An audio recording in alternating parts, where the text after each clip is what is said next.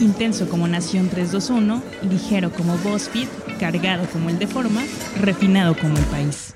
Aquí comienza The Coffee, grandes historias para grandes storytellers. Un podcast con el sabor de Story Baker por Mauricio Cabrera. Jorge Tabuada, hoy director de Condenast, antes MCN, Reforma, y lo digo porque es muy importante para él. Pareció casi una ofensa que no lo recordara cuando estábamos hablando minutos antes. Un breve pero muy significativo paso por la BBC de seis meses. Gracias por estar acá.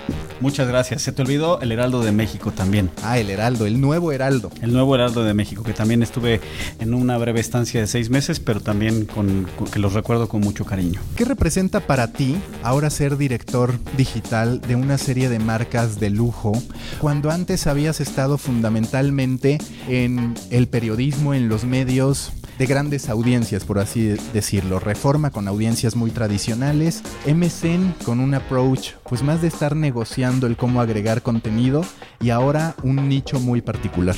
Es parte de lo que de lo que me atrae de estar en Condenadas, ¿no? Es la diversificación de audiencias, es entender efectivamente lo que tú dices, ¿no? Dentro del universo de audiencias, hablemos de digital, digo, podríamos hablar mucho de medios en general, pero hablando de digital, pues sí, es, es un universo eh, muy grande eh, que, por ejemplo, en el caso de, de, mi paso por MSN, como dices, tocaba una buena parte de ese universo, pero la verdad es que tiene, tiene muchos microcosmos dentro de este, ¿no? Y uno es el, el del mercado de lujo, eh, mercado de lujo, estilo de vida, porque no todo es eh, lujo alrededor del estilo de vida, de hecho, eso es uno de los grandes cambios, pero la verdad muy, muy interesante, ¿no? Eh, estar estar entendiendo audiencias diferentes, mercados diferentes, códigos, formas de comunicación completamente distintas. Y que aunque es diferente, termina resultando parecido. ¿Por qué lo digo? Porque, por ejemplo, en un podcast anterior hablaba con Mael Vallejo y él decía, pues es que el dominio mexico.com es un tanto incierto, la gente no sabe si se va a encontrar con un medio de comunicación o con alguien que vende piñatas y artesanías. Y no es exactamente lo mismo, pero al final con The Nast también se tiene que abrir y se ha ido abriendo a desarrollar contenidos, a desarrollar plataformas white label. Es decir, hoy día los medios para subsistir tenemos que estar pensando en ampliarnos hacia cualquier lado. Totalmente de acuerdo. Y más cuando es el caso de nosotros, vienes de una herencia de medio tradicional, ¿no? Eh, en este caso son eh, revistas, ¿no? Que tienen más de 100 años de, existir, pero lo mismo pasa para la televisión, para la radio. Cuando traes esa herencia, pues definitivamente tienes que entender que puedes tener mucho eh, ganado, puedes tener marcas muy importantes como son las nuestras, pero en el caso de digital eso no vale de gran cosa, ¿no? El, el mundo se reinventa y hay que aproximarse a esas audiencias de una manera completamente distinta. Si tú analizas las revistas en su traslado a digital, muchas de ellas han sufrido más que Condenast. Con esto no quiero decir que Condenast no ha experimentado crisis o cambios profundos como todos en la industria, pero me parece que cuando menos el valor de sus marcas no ha sido sustituido necesariamente por otras. Lo que sí ocurrió de repente en el ámbito de la tecnología, lo que sí ocurrió, por ejemplo, con los medios deportivos, incluso en información general donde ya compiten palmo a palmo. Es decir, sin yo ser un experto en la industria del estilo de vida y del lujo, me parece que el sello sí se mantiene, sí han logrado mantener cautivo a ese público. Nosotros básicamente lo que nuestras marcas representan son aspiración, eh, influencia y eso definitivamente se nota, ¿no? Yo le cuento a todos mis amigos de, la industria como, como tú cuando sale este tema que nunca había recibido más eh, requests de LinkedIn como ahora que trabajo en Condenast, ¿no? Entonces, la verdad es que es una empresa y tenemos marcas que tienen magnetismo, ¿no? Que, que, que atraen, pero, insisto, eso no significa que debemos de dormirnos en nuestros laureles, sí definitivamente, eh, yo te lo digo desde dentro, estamos en una posición de liderazgo en la categoría en la que trabajamos, pero tenemos exactamente los mismos retos. Esto es bien importante, no importa cuán grande o cuán chico seas en la industria de los medios, vas a enfrentarte exactamente a los mismos retos que cualquiera. ¿Cómo se ha transformado lo que hacías? Y me parece que tu caso pues es el de todos nosotros porque en la escuela estudiamos periodismo con sus variantes, pero a final de, eh, de, cuentas te enseñaban redacción elemental, reportaje. Resulta que muchas de las personas que han ido evolucionando en la industria, lo que menos hacen ya es la redacción de notas e incluso la coordinación editorial. ¿Cómo hemos tenido, y me parece que somos de la generación, tú una generación un poquito más arriba que la mía, pero bueno. Ya estamos hablando de edades. me pongo al nivel para que no te sientas tan mal. Para mí la brecha es tanto que es hasta generacional, no solo edad. Pero más allá de eso que es sutil, es una realidad como nos tocó un cambio en el que el periodista debió de encerrarse en esa etiqueta para abrirse a que te interesara vender lo que te enseñaban en la escuela que jamás debía ocurrir. Incluso hoy en las universidades hay muchos maestros que lo sostienen. Tuvo que abrirse a las relaciones públicas, tuvo que abrirse a conocer de organización de eventos. Bueno, voy a hacer una revelación en este podcast porque creo que nunca te había platicado algo interesante. Yo de formación soy ingeniero, ingeniero mecánico especializado en subsistemas. Por eso está mal el periodismo. Entonces, eh, bueno, había tenía algún jefe que decía que debía de haber solamente periodistas en esa redacción, eh, cosa en la que yo estoy totalmente de acuerdo, porque y ya yendo a esto, mi, mi manera de aproximarme al periodismo creo que siempre fue diferente. Eso es algo, o sea, eso es lo que tengo, lo que estudié de formación. Que te dio ventaja. me dio me dio una perspectiva diferente, no ventaja porque porque al final tal vez había puntos en los que yo era más flaco que un estudiante de periodismo o de comunicación tradicional. Evidentemente no estudié lo que estudió un estudiante de comunicación o de periodismo, pero sí le di una aproximación de resolución de problemas, que es básicamente lo que haces en toda la carrera cuando estudias ingeniería, es resolver problemas, resolver problemas, resolver problemas y que realmente te ayuda a eh, generar pues una mecánica y una forma de operar analítica eh, para resolver problemas, ¿no? Entonces, eh, obviamente mi pasión profesionalmente hablando sí son los medios, definitivamente es, por eso, por eso trabajé tanto tiempo o trabajo en, en medios, pero hoy lo veo más desde esa otra perspectiva que tiene que ver más con la estrategia, con la resolución de problemas, de enfrentarte a retos, de verlo de, una manera distinta. Y, a ver, creo que puedo decir que yo tengo un poquito esa facilidad hoy, por tal vez un poco mi, mi, background, pero son los retos que tenemos todos los que trabajamos en esta industria, ¿no? Definitivamente tenemos que hacer una aproximación completamente distinta a la que tú dices, ¿no? Que es solamente la redacción. ¿Cuáles han sido tus decisiones estratégicas a lo largo de prácticamente acabas de cumplir un año en Condenaste? Decisiones estratégicas. Eh, la primera, eh, que es muy importante, es entender bien al medio, ¿no? Respetar mucho la herencia y la historia de un medio como Condenaste. Es decir, si bien yo llego un poco como con la encomienda de, generar disrupción, ¿no? Y, no solo disrupción en lo que estamos haciendo a nivel de propuesta digital, sino cultural. Tú sabes que las empresas digitales eh, se mueven con una cultura completamente distinta, ¿no? La transformación digital que ahora está tan de moda el término, pasa más por una transformación personal o pasa primero por una transformación personal, ¿no? Entonces creo que lo primero es respetar esa herencia, no llegar a querer generar la disrupción desde el día uno, sino entender cómo se mueve, respetar esos códigos, esa, antigüedad. Eso me parece que fue muy estratégico porque me permitió generar credibilidad eh, dentro de un, eh, eh, equipo de trabajo que tiene muchos años de hacer las cosas de una forma que de alguna manera puede sentirse amenazado por los cambios, ¿no? Eh, eh, en fin, que, tiene códigos mucho más tradicionales del periodismo, ¿no? Entonces creo que eso fue importante porque me ayudó a generar credibilidad interna y después ir tomando ya este, decisiones estratégicas eh, en cuanto a la dirección de algunas de las áreas, ¿no? por ejemplo, concretamente te puedo hablar de una que tiene que ver con video, ¿no? Video eh, no era una prioridad a nivel de audiencia cuando yo llego. Em, básicamente eh, la mayoría de la producción de video que hacíamos nosotros tenía que ver con video comercial, video branded content y la realidad es que pues tú sabes este juego como es, Maca, si tú no tienes, no atraes a las audiencias, si tú no cautivas a las audiencias, pues no tienes nada, ¿no? Eh, después vendrá la generación de negocio. Entonces esta fue una decisión estratégica, algunos cambios organizacionales de estructura que me me permitieron enfocarme hoy en mucho más producción de video editorial. Siempre detrás de estas marcas internacionales hay pros y contras, como lo dices. Yo algo que admiro de la gente que logra trabajar con estas marcas internacionales es que se requiere, y a ver si coincides, un nivel de tolerancia mayor, porque como dices, llegas a promover un cambio, pero sin necesariamente poder hacerlo enteramente como quieres, porque hay estándares internacionales, porque hay política, porque hay burocracia también, para bien y para mal, pero tú, por ejemplo, en ese sentido has sido bastante fuerte porque con MSN tuviste un aprendizaje muy profundo. Con ello, el nuevo Heraldo al final pues era más local, con mayor capacidad de movimiento. Para ti, que has estado en los dos mundos, ¿cuál te resulta mejor? ¿En cuál consideras que eres más capaz? ¿En cuál estás más cómodo? Este entorno mucho más controlado de políticas que vienen desde global o estos medios donde tú te puedes mover más rápido? Yo creo que, a ver, ah, yo creo mucho en, la, en la adaptabilidad y, esta palabra que también hoy está tan de moda desde la perspectiva de recursos humanos que tiene que ver con la resiliencia, ¿no? Y en ese sentido te diría, a nivel personal yo me puedo adaptar a cualquiera. Ahora, ambos tienen sus pros y sus contras. Brevemente te comento algunos. Yo hoy, por ejemplo, a nivel de, en Conde Nast Internacional le veo muchas más ventajas a formar parte de este gran corporativo que desventajas.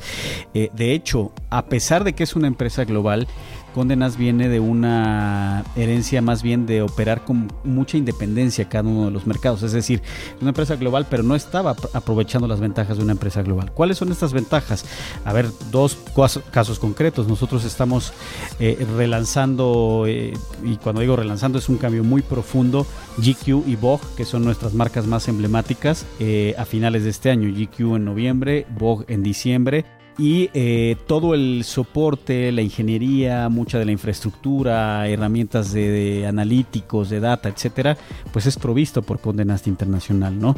Eh, hay una visión global, ¿no? De también tratar de tener consistencia entre los productos eh, a lo largo de los diferentes mercados, escalabilidad en términos de innovación, no va a pasar lo que a lo mejor en algún momento sí viví en MSN, que es que primero iba el Reino Unido, después Alemania, después Francia, después España, después Italia, después, y ya como en la prioridad número 14, los requerimientos de México. ¿Qué hace eso? Pues que tuviéramos un producto de diferentes características a lo que se consumía en otros mercados. Eso no está pasando. Entonces, esas son algunas de las ventajas de estar en el corporativo. Las otras, eh, pues evidentemente tienen, tienen otras ventajas, ¿no? Que es lo que tú decías, la capacidad de innovación es mucho mayor, te puedes mover con muchísimo mayor libertad, eres más rápido, puedes ejecutar mucho más sin tenerle que pedir permiso a todo mundo de todo. Eh, pero... Em, definitivamente las dos tienen sus pros y sus contras. En ese último caso, no tienes todo este soporte que te puede dar un gran corporativo, ¿no?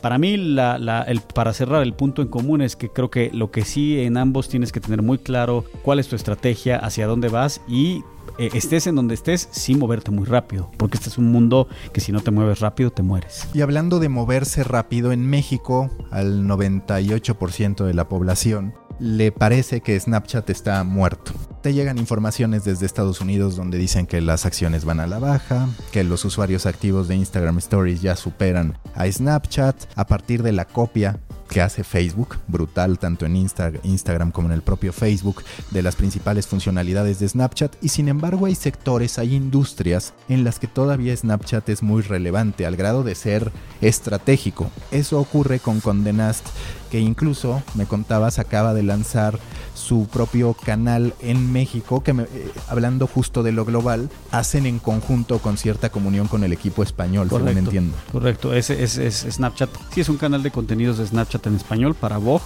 particularmente, que se lanza justo el día de hoy. Y yo era de los que pensaba un poco lo que tú dices, ¿no? Eh, el tema de, de Snapchat. Tampoco tengo claro si Snapchat tiene el futuro asegurado, pero la semana pasada estaba, me encontré con alguna información de datos ahí muy interesantes y a veces generamos estas percepciones por el mundo en el que nos movemos, ¿no? Snapchat tiene un público muy importante todavía entre los adolescentes mayormente, ¿no? Entre 13 y 17 años. De hecho, cuando ves lo que hablabas de las, de las innovaciones de Instagram o de las copias, llamémosle de Instagram, eh, la verdad es que eh, Instagram se ha transformado muchísimo también de su propuesta de valor inicial, ¿no?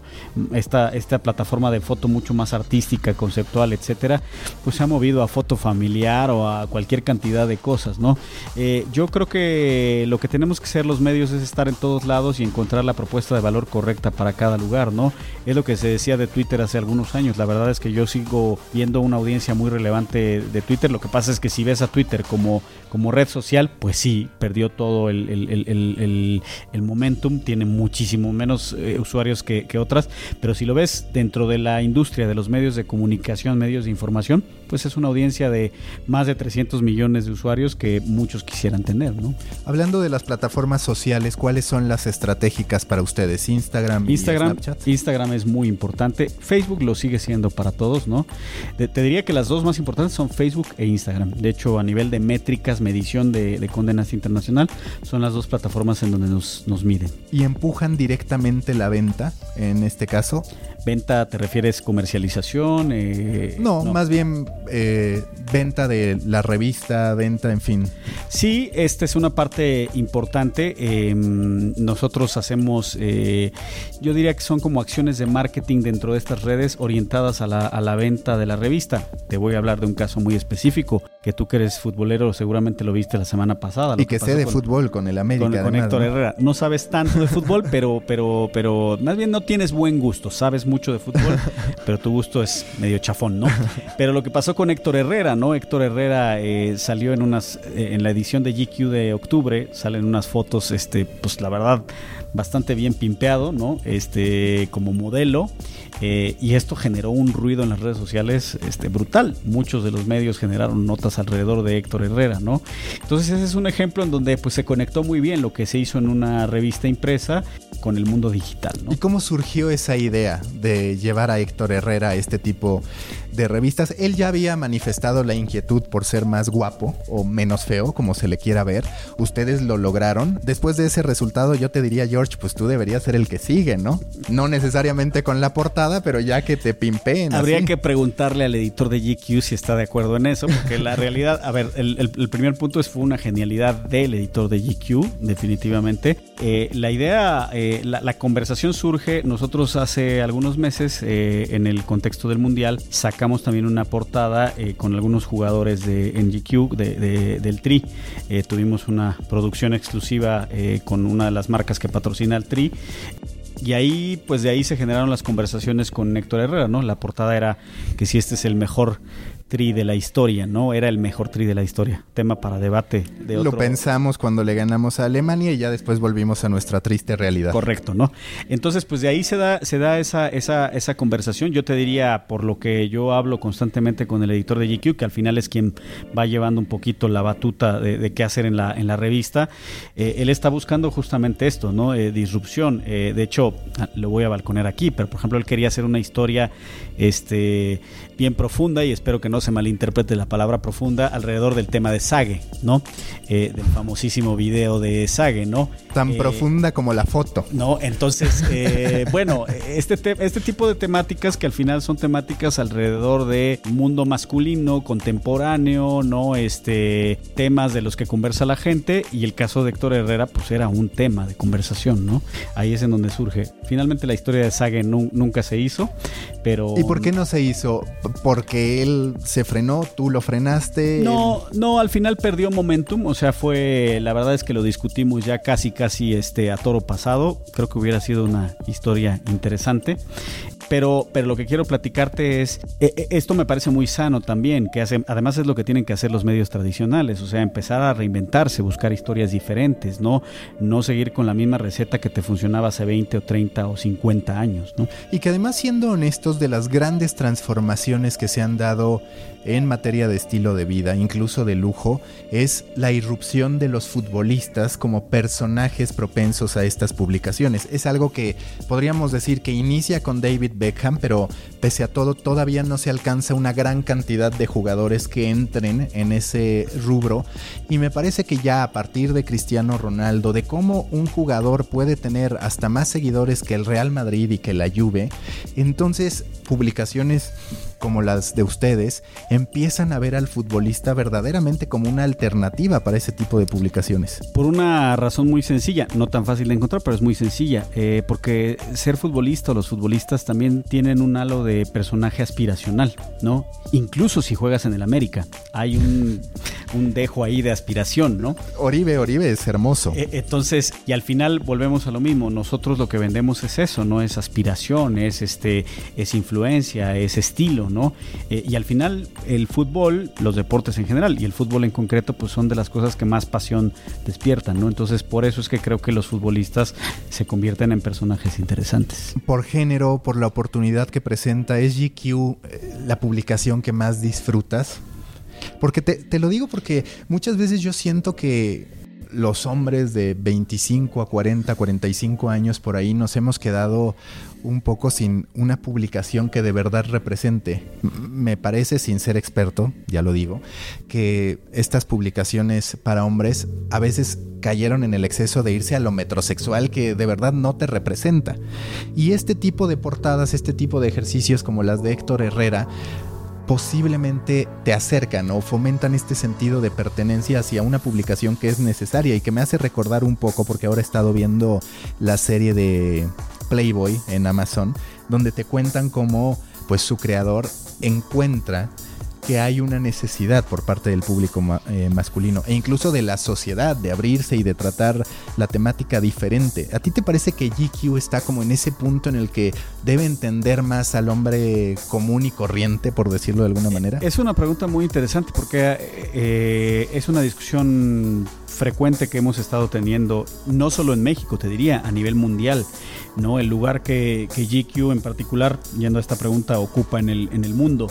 Em, básicamente de lo que queremos alejarnos es eh, de una percepción de mm, una revista que cosifica a las mujeres Creo que GQ nunca lo hizo así. La verdad es que siempre las, las, fotos de, mujeres en GQ fueron con mucha elegancia, con mucho, este, con mucho estilo, ¿no? Nunca caímos en, en, en, vender simple y sencillamente carne, ¿no? Eh, pero de todas formas hay un, hay un empuje muy, eh, muy importante a nivel eh, mundial y es una discusión, ¿no? no es un empuje, es, una, es un consenso, ¿no? De que queremos hablarle a cualquier hombre, ¿no? independientemente de cuál sea su, su sus preferencias, este, etcétera. Un hombre eh, con estilo, un, hombre que le gusta comer bien, que le gusta vestir bien, que le gusta vivir bien, que le gusta viajar bien. Y algo muy importante, esto no necesariamente tiene que ver con el lujo, enfatizo en eso, porque cuando tú piensas en estilo de vida el día de hoy, eh, eh, hay tendencias al revés, ¿no? En donde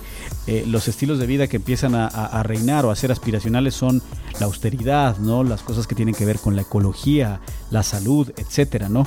Entonces, eso es lo que nosotros hemos discutido alrededor de GQ, ¿no? Queremos hablarle, sí, a público masculino eh, de buen gusto, llamémosle, ¿no?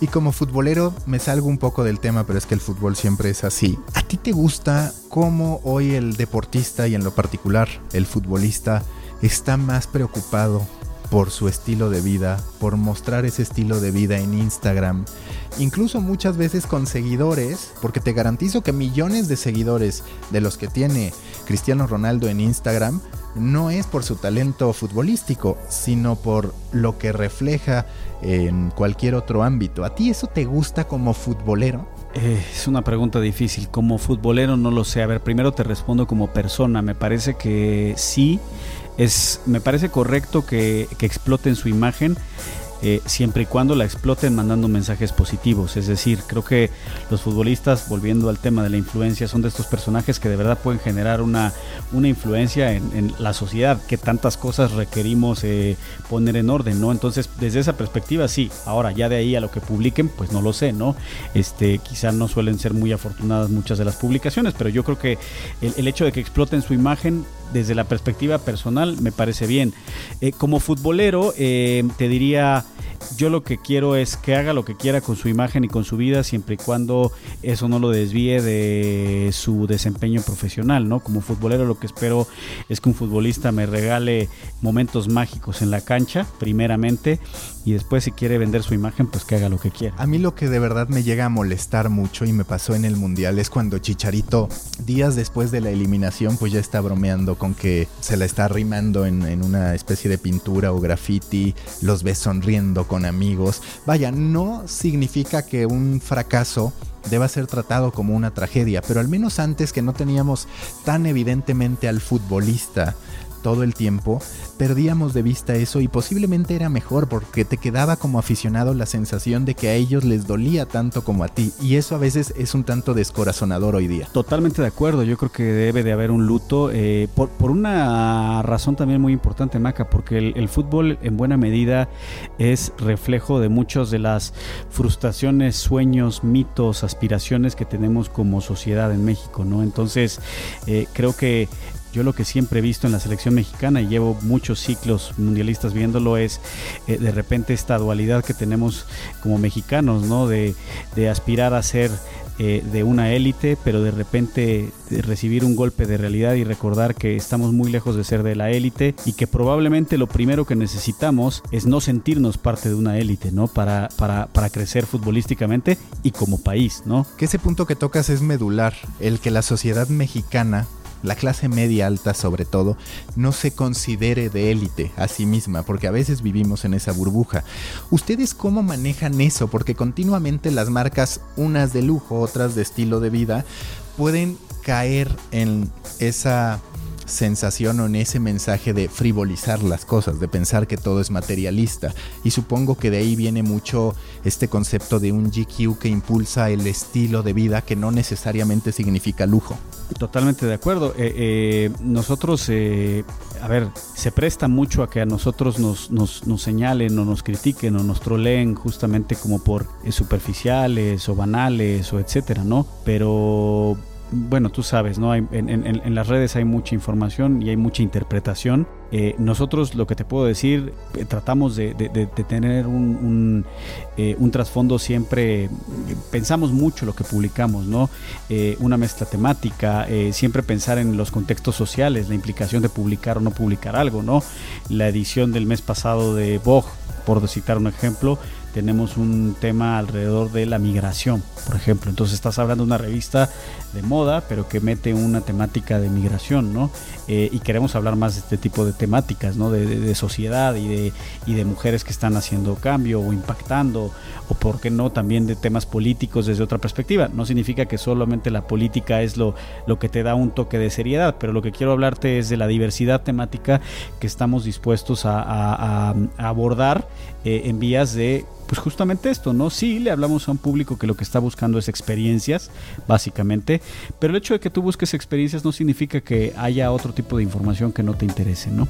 Sí, justo hablando del concepto de el hombre de estos años, en alguna junta con Tecate, Tecate decía, es que nosotros también de manera continua nos tenemos que replantear cómo etiquetar o cómo catalogar al hombre, porque lo que antes se veía bien en torno al concepto de ser hombre, hoy ha cambiado.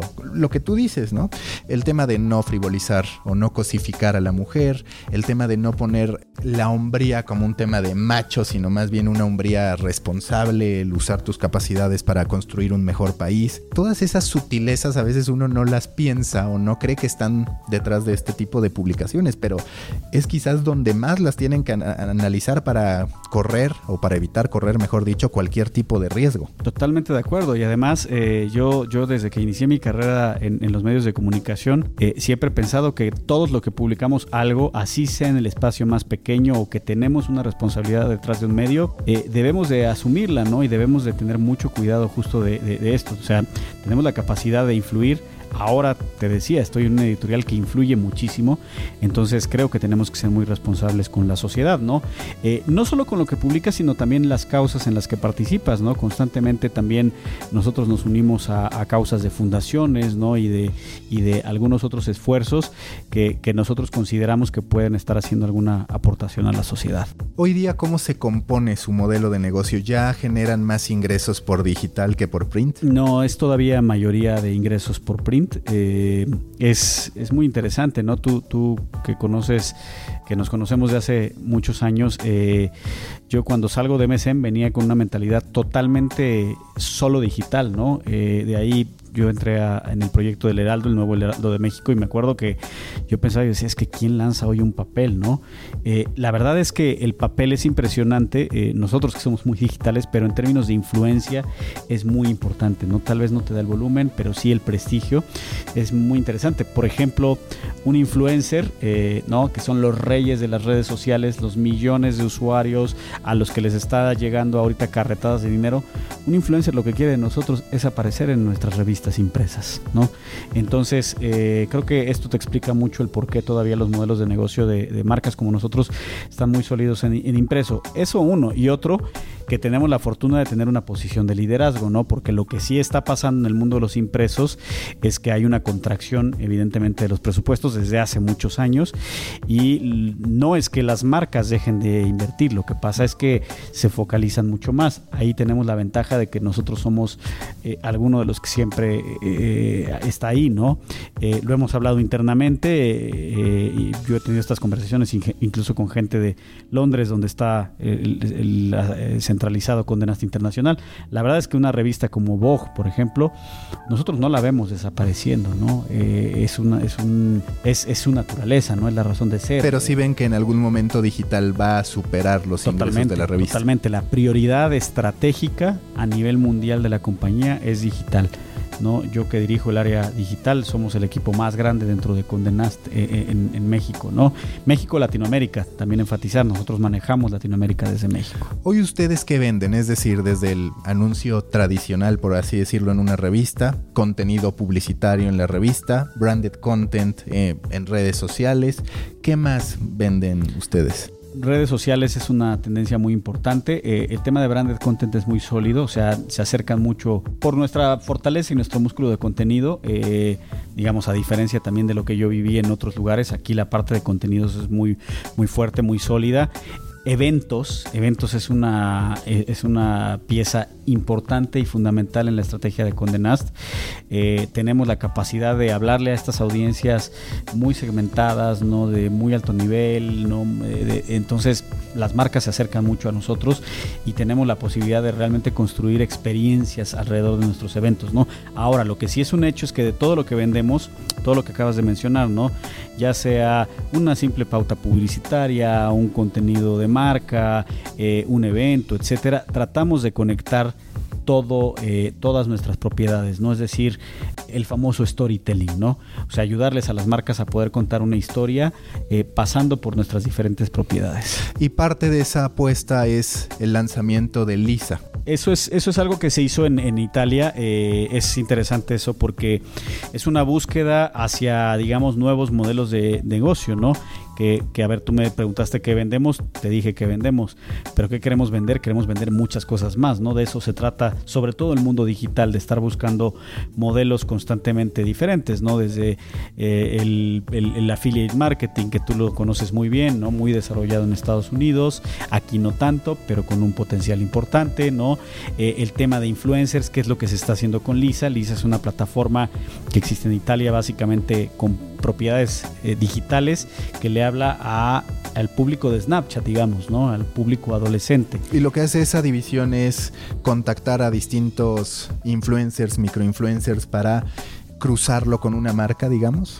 Sí, se genera contenido propio y digamos que el colaborador, a ver, la, figura del influencer, hoy en algún lado estaba leyendo, uno ya no se acuerda con esta sobre eso esa información, dónde lees las cosas, pero eh, el, Es la edad, George, es la edad. No, Maca, ahorita te hacemos un examen, a ver si te acuerdas todo lo que has leído, tú que eres un muy buen lector, ¿dónde lo leíste? A ver, el influencer existe desde hace muchos años, era el columnista de un periódico, de una revista, ¿no?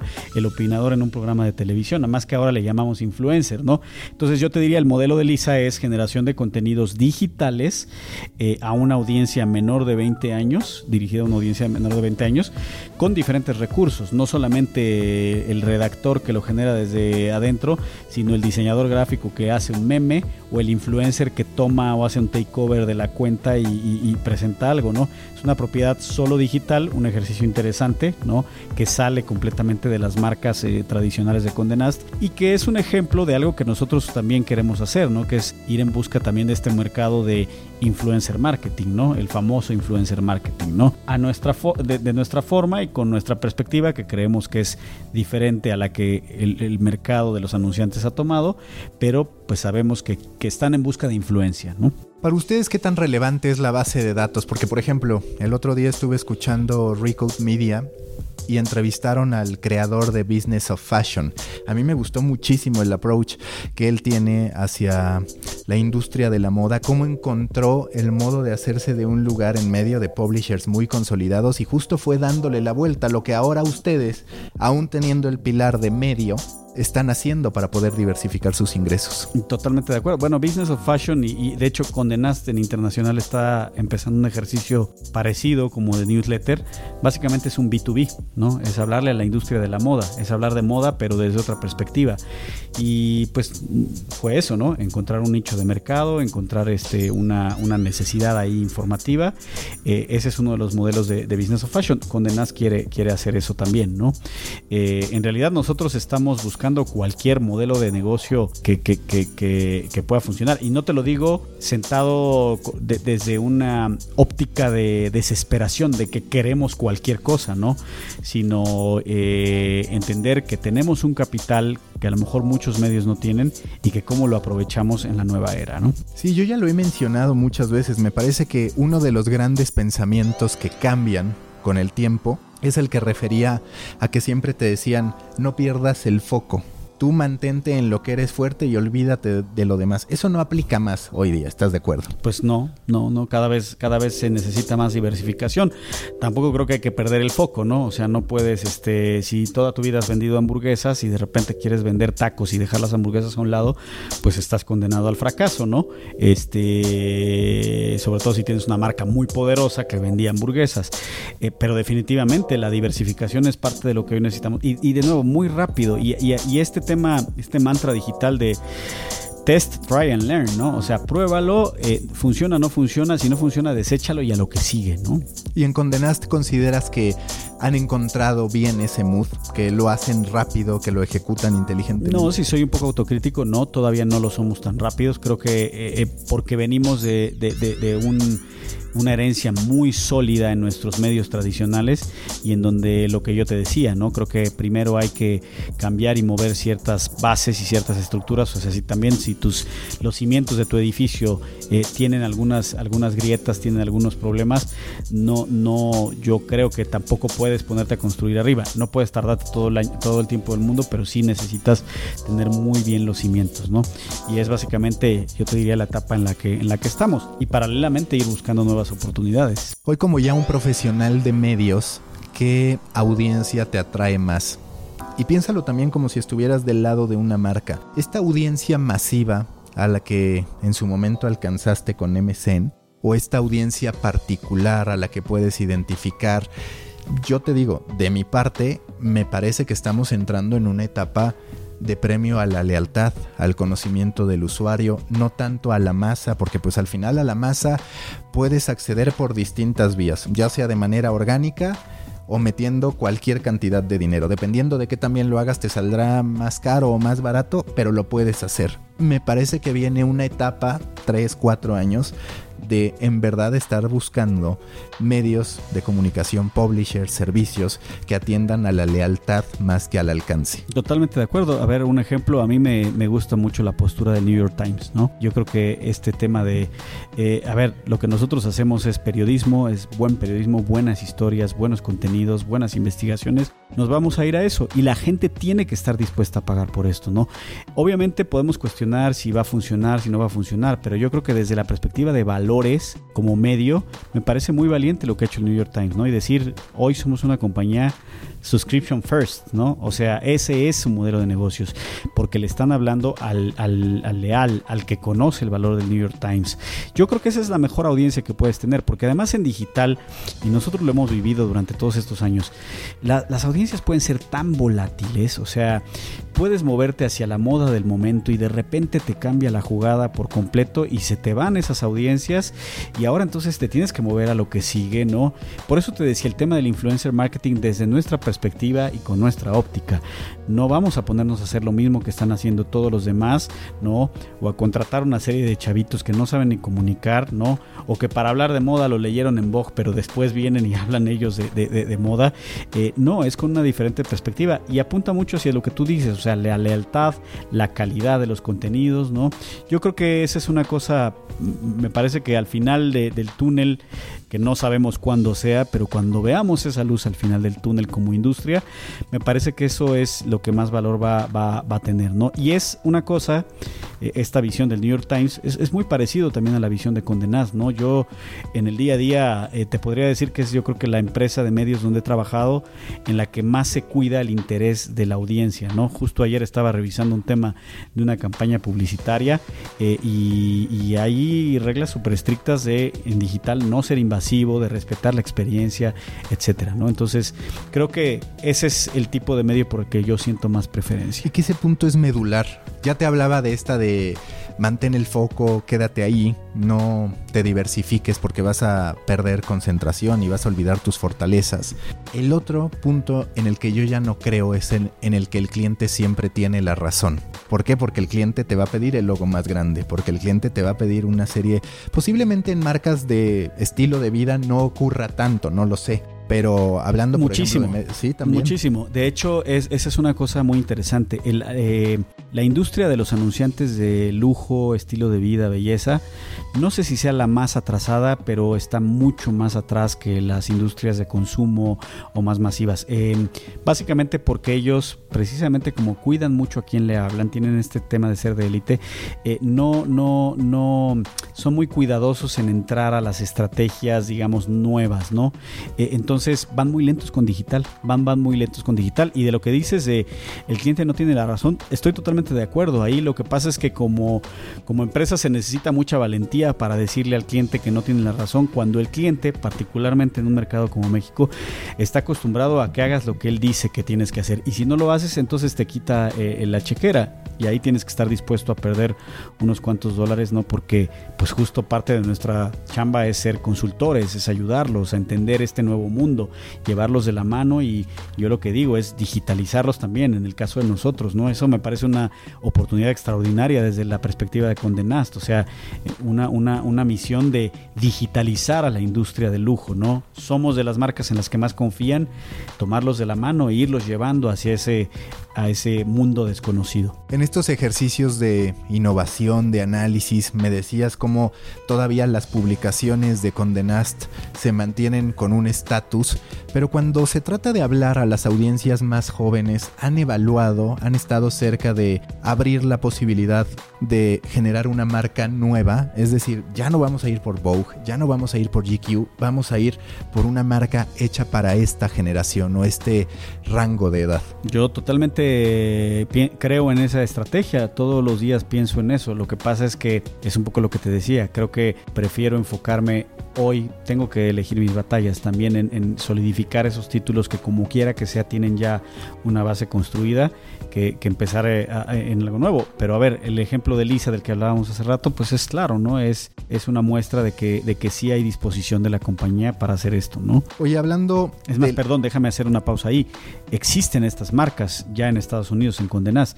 Epicurious de gastronomía es una marca solo online. Pitchfork que Condenas la compró, es una marca de música indie, eh, eh, también es solamente digital. Hoy, ¿cuál dirías que es el principal competidor de Condenaste en México, por ejemplo?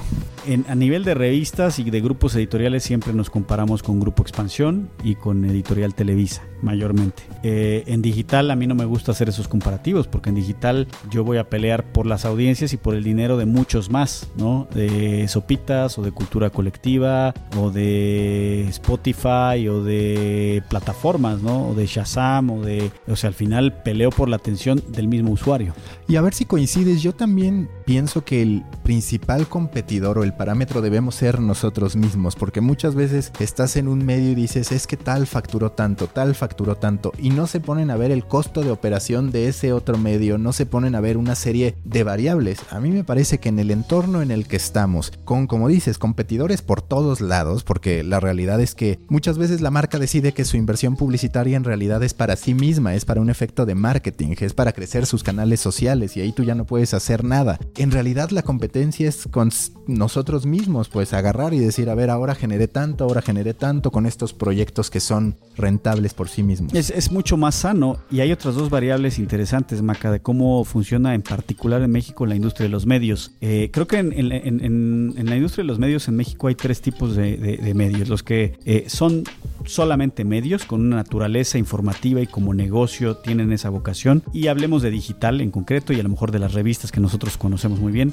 Eh, hay los que son dueños de empresas más grandes de otra naturaleza, dueños de hoteles, de dueños de, hospitales, etcétera, que tienen medios y cuyo uso de los medios tiene que ver mucho más con sus otros negocios. Entonces eso te, te perturba por completo la naturaleza del medio per se. Y hay otros que son medios que a lo mejor sí son empresas de medios, pero tienen un medio mucho más grande, ancla, ¿no? Una televisora muy grande, gigante, que tiene su foco en eso, que además tiene, tiene variables eh, de intereses muy diversos, mucho más allá del medio como negocio por sí solo, y que entonces hace que la forma como operan sus otros este, brazos de negocio, pues también están manoseados, ¿no? O son menos importantes. Entonces, empresas como nosotros, cuya vocación es medios exclusivamente, eh, pues tenemos que enfrentarnos también a estas situaciones, ¿no? Abaratamiento de precios, porque otros te lo venden a la mitad de precio, pero claro, lo venden a la mitad de precio porque o no es, eh, digamos, su brazo más importante de negocio, o porque el, el, dinero les está entrando por otro lado, por otros negocios, ¿no? Que el equivalente parecido sería lo que pasa con Netflix y Amazon. Netflix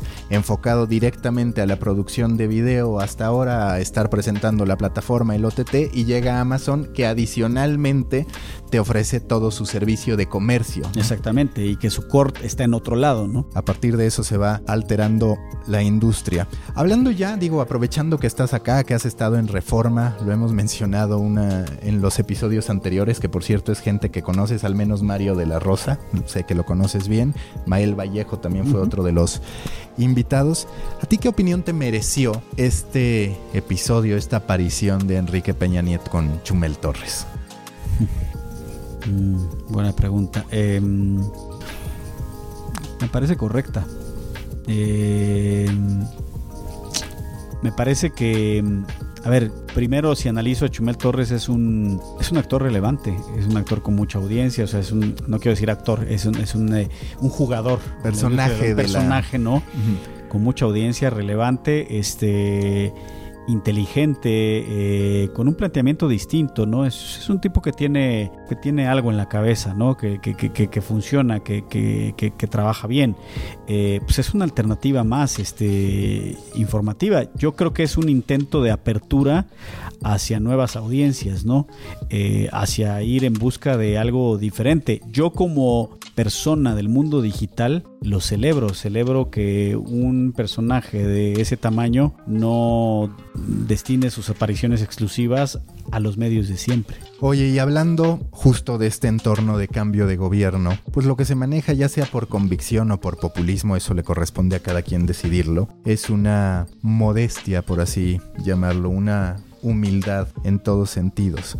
Para ustedes como grupo, ¿cambia algo el, el, cambio de gobierno, esta perspectiva desde la presidencia de un país más controlado en costos, que cuando menos así se pretende manejar de un país que hasta cierto punto premia la humildad. Eh, nosotros, nosotros, eh, nuestro modelo de negocios tiene que ver poco con el gobierno. Entonces, creo que sé que tu pregunta no va por ahí, pero dejándolo como claro, en cuanto a modelo de negocios, nosotros no dependemos ni nunca hemos dependido de la publicidad gubernamental. Entonces, esa parte no nos, no nos afecta. En cuanto a, yo creo que México va a seguir siendo México, ¿no? Eso es algo que hablaba con alguien el, el día después de las elecciones que estaba muy enojado con el resultado. Y a ver, México, pues sí, va a tener un presidente diferente que va a poner énfasis en otras cosas, en prioridades diferentes, pero México sigue siendo México, es un país de 120 millones de habitantes, con una cultura y una manera de pensar, con cosas fascinantes, extraordinarias y otros lastres como lo que hablábamos de la selección mexicana que nos están acompañando desde hace mucho tiempo y que nada tienen que ver con ni con el sexenio, ni con el personaje en turno, ni con e, e, etcétera, ¿no? Entonces yo creo que México, México seguirá siendo México. No creo que a nivel de, de, la sociedad cambie lo que hoy existe. Existe una sociedad polarizada que va a seguir siendo polarizada. Existe eh, el, rico eh, que, ve al, al, pobre de manera peyorativa y el pobre que ve mal también al rico. O sea, esas cosas no van a cambiar. Eh, en ese sentido va a seguir habiendo gente que consuma experiencias de lujo, de estilo de vida y va a seguir habiendo gente que la siga viendo como algo frívolo. En realidad creo que eso no, no, no nos impacta.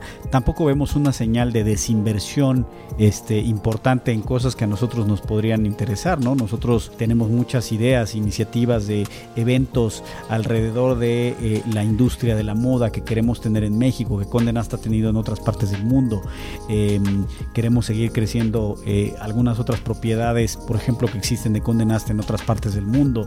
Eh, no hablábamos de un Wired Conference hace un rato, ¿por qué no pensarlo en México? Entonces, y tampoco vemos una señal de que, de que, de que el país vaya en otra dirección no, no creo no creo que nos afecte como negocio eh, de manera importante, ¿no? Yo lo que esperaría, y eso no como negocio de la industria de los medios, es que el cambio nos ayude a sacudir nuestra conciencia social, ¿no? Eh, como país, y eso nos haga tener un lugar a todos en el mundo, ¿no?